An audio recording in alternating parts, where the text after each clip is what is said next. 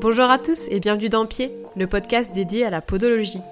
Dans ce podcast, je donne la parole à des podos passionnés, à des experts et spécialistes pour vous faire découvrir notre métier, présenter l'ensemble de nos compétences, valoriser notre travail et vous prodiguer de précieux conseils.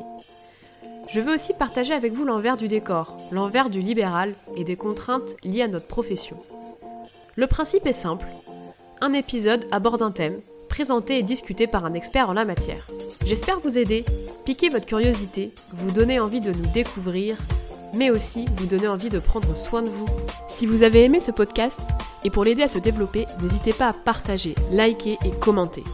Très bonne écoute La médecine moderne s'intéresse bien souvent, bien trop souvent, à la santé physique et peut considérer qu'un individu est en bonne santé si sa prise de sang est bonne ou que sa radio ne montre rien de particulier. On considère donc que l'aspect médical est plus important que le côté psychosocial. Mais n'a-t-on pas intérêt à nous pencher du côté du psychosocial pour expliquer certains troubles biomédicaux?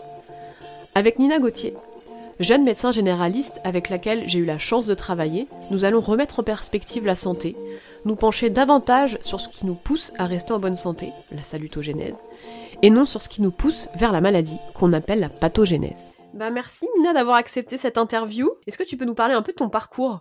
Comment t'es arrivée en médecine, euh, ta relation avec la médecine, pourquoi avoir fait la thèse que tu as faite? Est-ce que tu peux me parler un peu de toi? Alors oui, ça dépend combien de temps tu as, mais je peux essayer.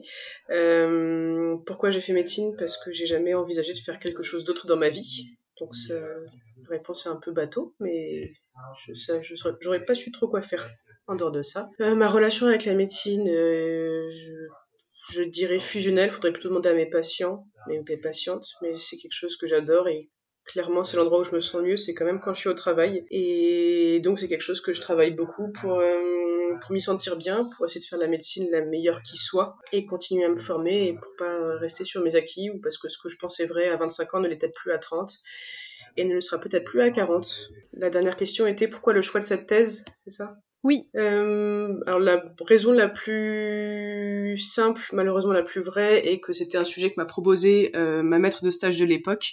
Il faut savoir que dans l'internat de médecine générale, on fait un an de stage euh, chez des médecins généralistes qui sont installés en ville. On ne reste pas que à l'hôpital, vu que le but de notre exercice est de travailler en ville. On fait un an de stage en ville. Et j'ai eu la chance de faire des stages avec des maîtres de stage qui étaient excellents, que ce soit dans le domaine de la médecine et donc des connaissances, mais également excellents dans leurs compétences euh, à prendre soin des autres personnes et pas seulement de manière empirique en disant non mais je suis un bon médecin parce que j'aime bien j'aime bien les humains et je m'y intéresse mais vraiment en développant des, des compétences de recherche et donc de recherche vraiment scientifique sur comment est-ce qu'il faut prendre soin des humains et comment être bon en communication, etc.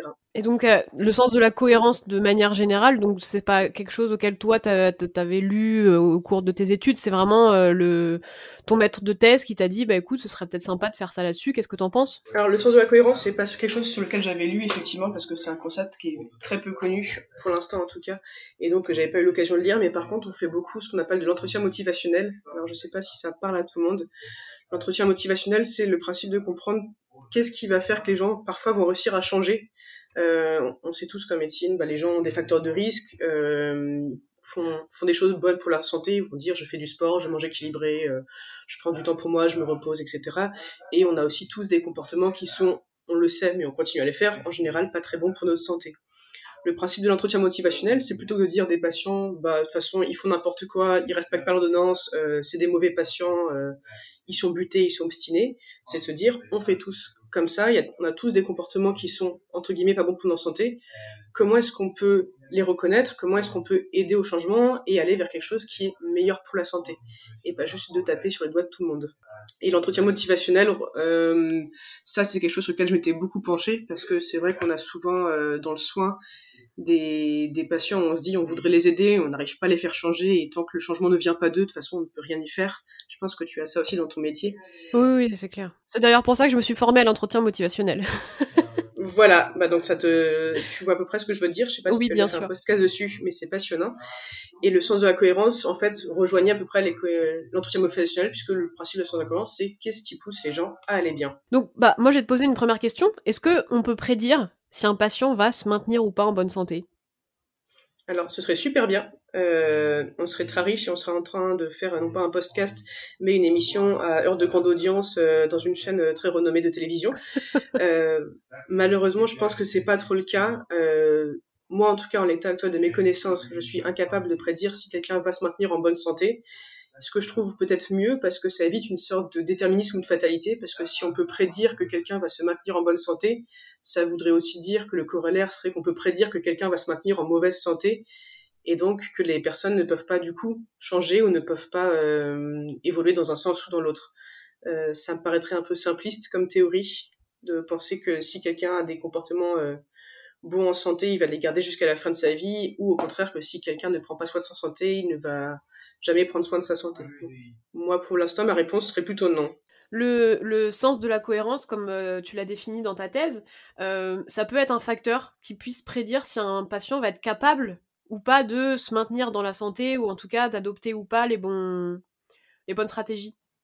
Prédire peut-être pas, euh, nous donner des pistes pas sur, je pense pas sur la bonne santé dans façon générale sur toute sa vie, mais par exemple euh, à l'annonce d'une maladie grave, à l'annonce d'un diagnostic un peu embêtant, euh, qui nécessite des changements, qui nécessite une adaptation. Ceux qui me viennent en tête et qu'on a en commun sont par exemple le diabète, euh, qui en général un diagnostic qui tombe et qui demande pas mal de modifications du mode de vie derrière, possiblement.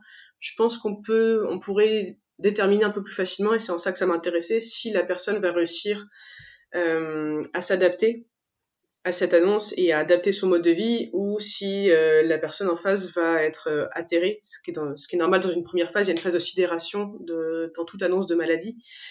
Mais on peut dire, est-ce que du coup, après la sidération, il y a des comportements de santé qui vont être mis en place, il y a des changements qui vont être mis en place, ou est-ce qu'au contraire, on sait que c'est quelqu'un qu'on va avoir beaucoup de mal à tirer vers la bonne santé, et où il va falloir, dans ce cas-là, peut-être de notre côté à nous de soignants, d'être beaucoup plus présents et beaucoup plus soutenants? Ok. Et est-ce que tu peux nous donner une définition, toi, du sens de la cohérence? Alors moi je vais vous donner la définition du coup j'ai écrite qui est la traduction officielle euh, en essayant d'expliquer un peu les différents mots parce que sinon c'est un peu euh, un peu abscon. Donc la sens de la cohérence c'est un mot qui a été défini, c'est un concept qui a été défini euh, de base par un sociologue, donc c'est pas du tout porté vers le soin à la base et qu'il a défini de nouveau. Donc ça s'inscrit dans ce qu'on appelle la salutogénèse. Donc en général, on entend souvent parler de pathogénèse, ce qui mène à la pathologie. Et lui a dit, mais en fait, plutôt que toujours s'intéresser à pourquoi les gens sont en mauvaise santé, pourquoi est-ce qu'on s'intéresserait pas à pourquoi est-ce que les gens sont en bonne santé? Parce que les gens sont quand même relativement en bonne santé. Et il avait constaté que sur certaines populations, il y a des gens qui avaient vécu des horreurs et qui en fait s'en tiraient plutôt très bien et disaient que leur vie était plutôt pas si mal. Donc lui, il a estimé qu'il y avait une sorte de sens de la cohérence qui serait une prédisposition, c'est-à-dire quelque chose que nous avons avant que des événements graves arrivent, qui exprime comment est-ce qu'un individu va réussir à gérer les stimuli de son environnement. Il a estimé qu'il y avait des stimuli qui étaient des agressions, que ce soit un diagnostic d'une maladie, des événements graves, etc., et que la personne en face va réagir différemment. Et le sens de la cohérence, c'est est-ce que la personne va réagir, entre guillemets, bien, va se dire, OK, il y a des événements qui sont difficiles, mais je vais réussir à les gérer, qui va, se dire oui mais j'ai des ressources que ce soit des ressources de la famille les amis des ressources financières des ressources euh, spirituelles qui font que je vais réussir à m'en sortir. Et surtout c'est est-ce que ça vaut le coup d'investir de l'énergie d'investir du temps de m'investir moi personnellement vers la bonne santé ou en tout cas vers quelque chose de bon? Et sans ça ça rejoint un peu le sens de la vie euh, qui est quelque chose qui est un concept qui est un plus ancien qui est plus connu et on sait, pour le coup, et ça a été aussi grandement étudié, que les personnes qui trouvent un sens à leur vie, un sens à leurs actions, en général se maintiennent en bonne santé parce qu'ils veulent tout simplement être en bonne santé pour profiter du sens qu'ils donnent à la vie. D'accord. Et il y a, plusieurs composantes, un peu dans le sens de la cohérence. Ça englobe quoi? Et bah du coup les composantes reprennent un peu ces trois euh, ces trois parties. Donc la première c'est ce qu'ils ont appelé la compréhensibilité. Alors faut savoir que c'est des traductions de l'anglais.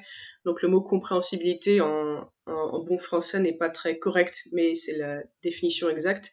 Euh, la compréhensibilité, ça se définit comme euh, évaluer et comprendre les situations dans lesquelles on se trouve. C'est quelque chose de cognitif. Donc c'est la partie où je vous disais ce qui est de donner une logique à ce qui se passe autour et de dire ok j'ai compris l'information, j'ai compris que j'avais une maladie, bah, je vais essayer de m'en tirer.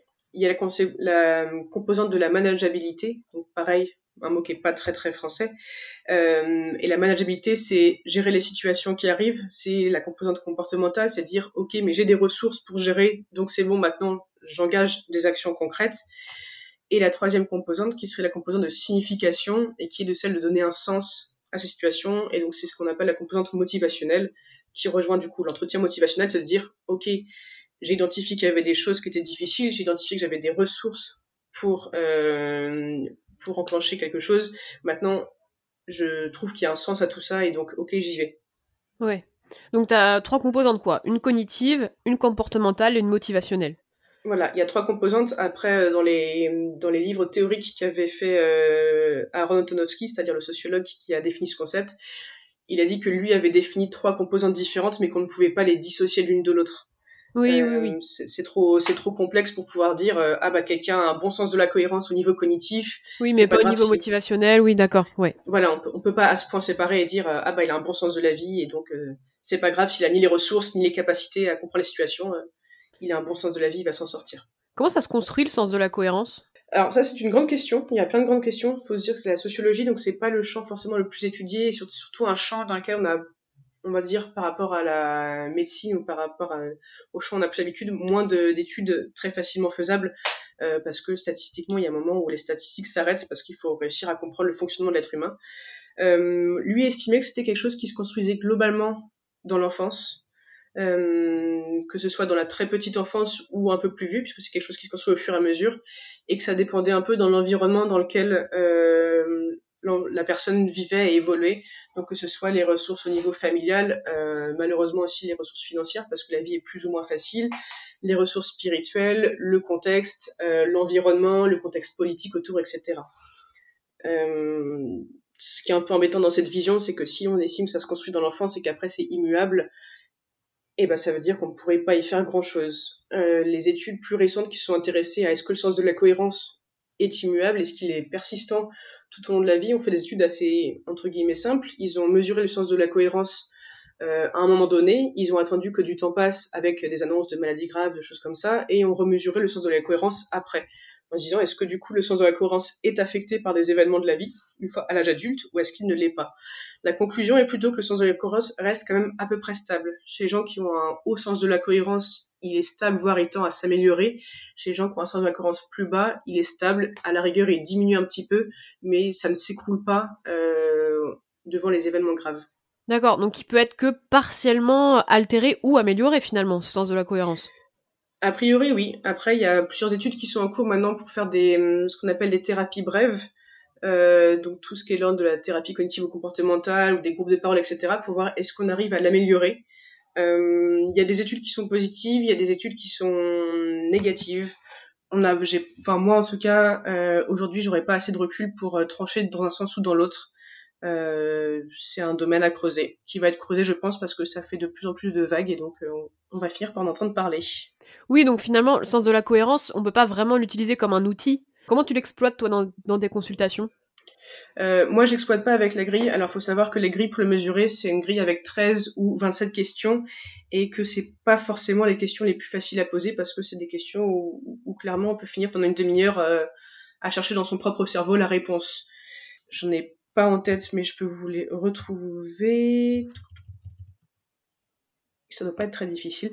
Donc moi, je pose pas de questionnaire euh, déjà parce qu'on s'est rendu compte que les questionnaires en médecine générale, ça mettait quand même une grande distance avec le patient et c'est compliqué sur une consultation de commencer à, à poser des questions. Euh, par exemple, si je reprends les questions, donc c'est la traduction française, donc qui sont pas complètement exactes, mais quand même, c'est euh, par exemple question 4. Jusqu'ici, estimez-vous que votre vie a été orientée vers des objectifs ou des buts? Et les gens répondent sur une échelle de 1 à 7 en disant oui, les buts sont très définis, très clairs, ou pas très clairs, pas très définis. C'est pas vraiment des questions auxquelles on peut répondre en 5 minutes du tac au tac, ça demande un peu de réflexion. Oui, puis c'est pas des questions que tu peux intégrer un peu à ta consultation et qui passent, euh, enfin, qui passent un peu inaperçues, quoi. non, voilà. c'est vraiment des questions qui sont orientées vers la sociologie, vers la psychologie, et euh, qui, voilà, qui passent pas dans une conversation courante euh, ou dans la psychologie de comptoir. Faut quand même, je pense, avoir non seulement les ressources pour savoir les poser au bon moment, de la bonne manière, et savoir aussi interpréter les, les réponses. Donc ça, effectivement, je trouve que c'est pas un outil dont on peut se servir comme ça, mais par contre, ça, dans ma pratique de tous les jours, ça m'a quand même amené à poser la question parfois aux gens, juste de est-ce que vous voyez un sens à ce qui vous arrive, ou est-ce que vous pensez avoir des ressources, euh, comment vous imagineriez mettre en place ces ressources dans ce cas-là, Et euh, peut-être pas sur les questionnaires, peut-être pas sur le concept dans son intégralité, mais je trouve par contre que c'est hyper important de se dire, ok, pourquoi est-ce que euh, mes patients sont en bonne santé Et s'il se passe quelque chose de grave, comment est-ce que je peux les aider à s'orienter vers la santé? Et comme je vous disais, pas juste dire, euh, ah bah il a pas, il a pas suivi mon traitement, bon bah c'est qu'il veut pas se soigner. En général, les gens sont pas plus bêtes les uns que les autres. Oui, puis savoir aussi simplement poser la question au patient, est-ce que je peux faire quelque chose pour vous en fait? Voilà. Et si quelque chose pour vous, c'est est-ce que vous avez l'impression que vous ne voyez pas de sens? Euh, Il y a beaucoup, beaucoup de patients, peut-être aussi dans ton, corps de métier. Nous, il y a beaucoup de patients qui viennent avec un sentiment d'injustice. Pourquoi je suis malade? Pourquoi ça arrive à moi? Euh, Et pourquoi on n'arrive pas à me soigner? Et pourquoi alors que ma voisine, ça s'est très bien passé, moi, ça se passe pas bien? Et en fait, questionner ce sentiment d'injustice et réussir à l'orienter vers quelque chose de bon, c'est-à-dire oui, effectivement, ça arrive à vous et ça, c'est injuste, mais ça, on ne peut plus rien y faire. Mais maintenant, maintenant que les faits sont là, comment on peut s'en sortir?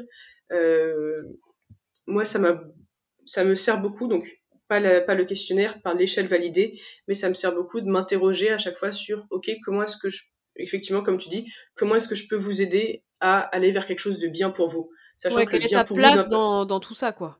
Ouais, sachant que le bien pour vous pour un patient n'est pas forcément, voire très rarement, le bien pour euh, le médecin.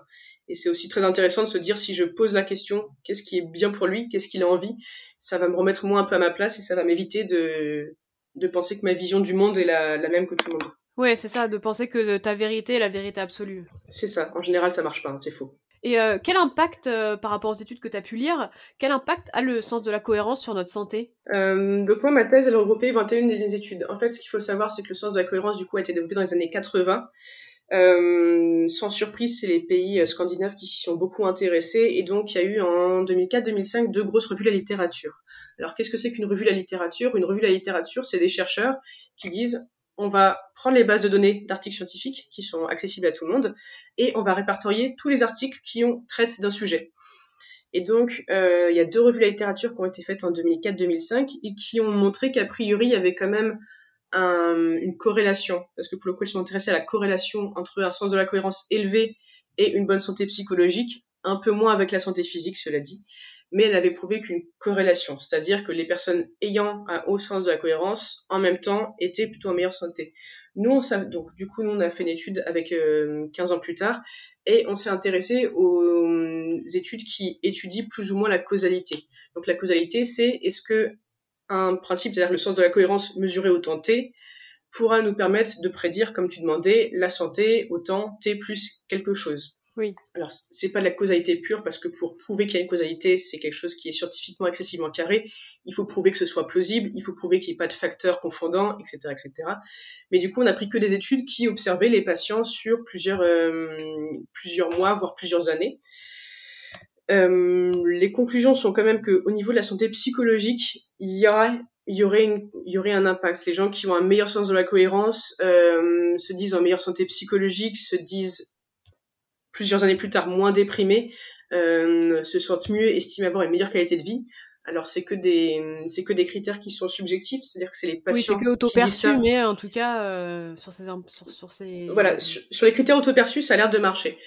Euh, même quand on ajuste, donc ajuster ces données, ça veut dire même si on enlève les données de base, c'est-à-dire que on compare pas des personnes qui avaient un épisode dépressif de base à des personnes qui n'en avaient pas, parce que ça, on se doute bien que les gens qui n'ont pas de dépression euh, vont se sentir mieux que des gens qui ont une dépression. Donc ça, on ajuste là-dessus, et donc si on prend les mêmes personnes au T0 et au T plus quelque chose, elles s'estimaient avec une meilleure qualité de vie, une meilleure santé psychologique. Au niveau de la santé physique, c'est beaucoup plus compliqué. Euh, ça, c'est quelque chose qui est connu. Les indicateurs de santé physique, les indicateurs objectivables, mesurables, avec des chiffres et des statistiques, euh, marchent moins bien quand on parle de psychologie. Donc, au niveau de la santé physique, euh, c'est ça a un impact modéré. Sur certaines études, oui. Sur d'autres études, non. Ça dépend beaucoup. Et il y a une revue de la littérature qui a été faite aussi en 2020 pour voir s'il y avait un impact sur la mortalité. Euh, Plutôt oui. Ils estiment que les personnes qui ont un plus grand sens de la cohérence euh, auront moins de mortalité, toutes causes confondues, euh, plusieurs années plus tard. C'est un résultat à prendre avec des pincettes, euh, parce que pour observer la mortalité, il faut observer ça pendant très très longtemps. Et c'est très compliqué d'enlever tous les facteurs confondants au niveau de la mortalité. Il faudrait enlever toutes les maladies qui sont arrivées entre-temps, tous les événements de la gravité grave qui sont arrivés entre-temps. Ouais, Et ça, c'est difficilement faisable en fait. Oui, donc finalement, ça objective vraiment que un sens de la cohérence élevé, ça améliore ta santé psychique. Ça, on va dire, entre guillemets, c'est presque prouvé, quoi. Oui. Mais sur le reste, euh, ça, il y a trop de biais, il y a trop de, difficultés méthodologiques et euh, statistiques pour pouvoir le prouver. Et puis, ça n'a pas encore été assez étudié. D'accord. Euh, c'est la, sens de la cohérence, ça rejoint la résilience, dont on entend beaucoup beaucoup parler en France. Ça rejoint l'ikigai, qui est le sens de la vie, qui, qui, est un concept plutôt japonais, mais qui recoupe à peu près les mêmes notions. Et on sait que globalement tout ça, on sait de manière un peu empirique, c'est-à-dire sans les études, que ça doit avoir un impact sur la santé physique, ça doit avoir un impact sur la mortalité. L'ikigai, ça vient de l'île d'Okinawa où les gens sont centenaires et c'est comme ça que ce concept s'est développé. On se dit, tiens, c'est quand même étrange, il y a une île où tous les gens sont centenaires, pourquoi? Euh, mais ça n'est pas prouvé scientifiquement donc pour l'instant et je trouve que c'est quelque chose qu'il faut pas exploiter. On va pas dire aux gens ah bah vous avez un sens de la cohérence vous allez mourir plus vieux ou ah vous avez un sens de la cohérence difficile euh, attention à l'infarctus qui vous guette oui, oui, oui, non. C'est que finalement, euh, ce qui peut être intéressant, c'est de voir des personnes qui ont un sens de la cohérence vraiment bas, euh, quel, euh, quel outil thérapeutique on peut mettre en place pour que ce sens de la cohérence il soit peut-être un peu plus élevé et que du coup ce soit plus facile pour eux de manager une annonce de maladie ou une pathologie ou quelque chose. Ou, des soins compliqués, etc. Moi, c'est plutôt comme ça que je le vois en tout cas pour l'instant, dans l'attente d'études qui prouveraient autre chose c'est pas tant de faire de questionnaires, c'est mais c'est de si on arrive à se rendre compte qu'a priori les gens vivent très mal une annonce, enfin entre guillemets très mal, plus mal que d'autres personnes, c'est dire ok bah il va falloir être plus soutenant, c'est-à-dire que juste leur dire vous avez un diabète, ça va durer toute votre vie, il va falloir prendre des médicaments toute votre vie et être suivi très régulièrement, c'est de faire beaucoup plus soin euh, à la psychologie de la personne, comment vous allez vis-à-vis de vos diabètes, comment vous le sentez en ce moment, euh, est-ce que vous arrivez à adapter votre vie, est-ce que vous arrivez à adapter vos repas de famille, si ou non, et eh ben vraiment s'intéresser beaucoup plus à la vie de tous les jours de la personne parce que on sait que s'il arrive un peu plus à s'adapter et à, et à manager, comme tu dis, même si c'est un anglicisme, euh, sa maladie, a priori, il y aura peut-être euh, des meilleurs euh, des meilleurs indicateurs de santé derrière, c'est-à-dire soit que le diabète sera plus facilement géré, soit qu'il y aura moins de complications, etc., etc. Oui, finalement, en, mettant un peu en sourdine le côté biomédical et en s'intéressant un peu plus à la psychologie à l'environnement du patient, on influera indirectement sur le biomédical en jouant sur le psychosocial. Voilà, alors c'est un peu dommage qu'il faille faire des thèses et des études pour se rendre compte qu'il faut se détacher du biomédical, mais, euh, on, va y arriver. C'est de plus en plus en développement. Euh, alors en médecine générale surtout et dans les autres disciplines aussi, euh, de se rendre compte qu'il faut qu'on... Les chiffres c'est important, la médecine c'est important, la science c'est important, mais il faut aussi qu'on s'approche au plus près de ce que les gens pensent et de ce que les gens veulent et de ce que les gens comprennent euh, sans aucun jugement de valeur. Euh, oui, c'est partir à la base du patient pour ensuite adapter les traitements et pas partir de nous et adapter nos traitements à notre patient. Enfin, ce que je veux dire, c'est qu'à la base, parce que ça marche pas en fait. Il suffit, je pense, toi de voir le nombre de patients à qui tu as dit il faudrait faire ça et que tu revois trois mois plus tard et, tu dis mais c'est marrant, j'avais proposé des choses, ils ont strictement rien fait. Euh, et c'est plutôt que de dire bah vous faites rien, c'est dire mais en fait pourquoi? Et qu'est-ce que je pourrais vous dire ou qu'est-ce qu'on pourrait faire qui vous donnerait envie de vous impliquer? Ah oui non mais c'est sûr. Bah tu vois moi j'ai l'exemple très simple d'une patiente qui tous les ans, euh, je, je, sais pas si j'en ai déjà parlé de cette patiente, vient me voir pour faire une paire de semelles qui globalement n'est pas très utile, mais elle vient parce que euh, elle aime bien nos échanges. Et j'arrivais pas à comprendre pourquoi, euh, euh, quand on s'était vu la première fois, elle marchait pas mal. Elle arrivait à faire 6000 pas par jour. Pour elle, c'était énorme. C'est une patiente qui a un très fort surpoids, pour qui c'est difficile de, de bouger. Et ces 6000 pas, elle était super fière. Elle arrivait à les faire tous les jours. Et là, elle vient, elle fait bah je marche plus, je fais plus rien. Je lui dis bah oui, peut-être qu'avec les semelles, on va peut-être vous redonner un peu de stabilité, reprendre confiance dans vos appuis pour vous, pour vous inciter à marcher. Elle dit, oui, mais j'ai pas d'envie, je, je, sais pas. Et en fait, je creusais, je creusais, je creusais. Et en fait, ce a ce que j'ai réussi à trouver, c'est que son appareil photo ne fonctionnait plus. Et en fait, elle faisait 6000 pas par jour parce qu'elle sortait dans la rue ou dans un parc pour prendre en photo des oiseaux, euh, des insectes. Euh. Et en fait, c'est simple. la, seule chose qu'on a vue ensemble, c'est bah, il va falloir que vous vous rachetiez un appareil photo pour retrouver de la motivation. Et c'est là où en fait on se rend compte que notre boulot parfois c'est vraiment sortir de notre carcan de bah tu viens me voir, bah oui c'est ton surpoids qui fait que ça va pas, alors que pas du tout. T'as ton surpoids ok mais c'est pas ça qui te définit et tu viens me voir, on sait que t'es un surpoids, on sait que ça te crée des problèmes, mais là ce qu'on veut c'est que tu marches. Et bah pour, pour qu'elle marche il fallait son appareil photo. Et que la patiente ne va pas te dire bah non mais je marche parce que c'est bon pour ma santé mais en fait elle marche parce que parce qu'elle a envie de prendre des photos ce qui est quand même encore encore mieux que encore mieux que juste faire du médico-médical. Bah c'est ça en fait, c'est que on a besoin de s'imprégner vraiment vraiment du patient pour avoir la toute petite lueur de euh, ah ça y est, je vois qu'il peut y avoir une petite sortie de crise pour nous euh, avec euh, bah c'est là là dans, dans ce cas-là avec l'appareil photo quoi, mais c'est par cet exemple-là, j'ai vu à quel point c'était important qu'on sorte vraiment du côté totalement biomédical, que euh, effectivement son pied qui chute vers l'intérieur, euh, bah, on s'en fout un peu comparé à, son environnement. Quoi. La conclusion est qu'il faut s'intéresser à la psychologie des humains, et déjà que c'est passionnant, euh, c'est quand même vachement plus intéressant que prescrire. Enfin, pour faire des semaines, je sais pas, mais en tout cas, moi de mon côté, c'est quand même beaucoup plus intéressant que juste faire des prescriptions et attendre que ça passe et mettre du doliprane.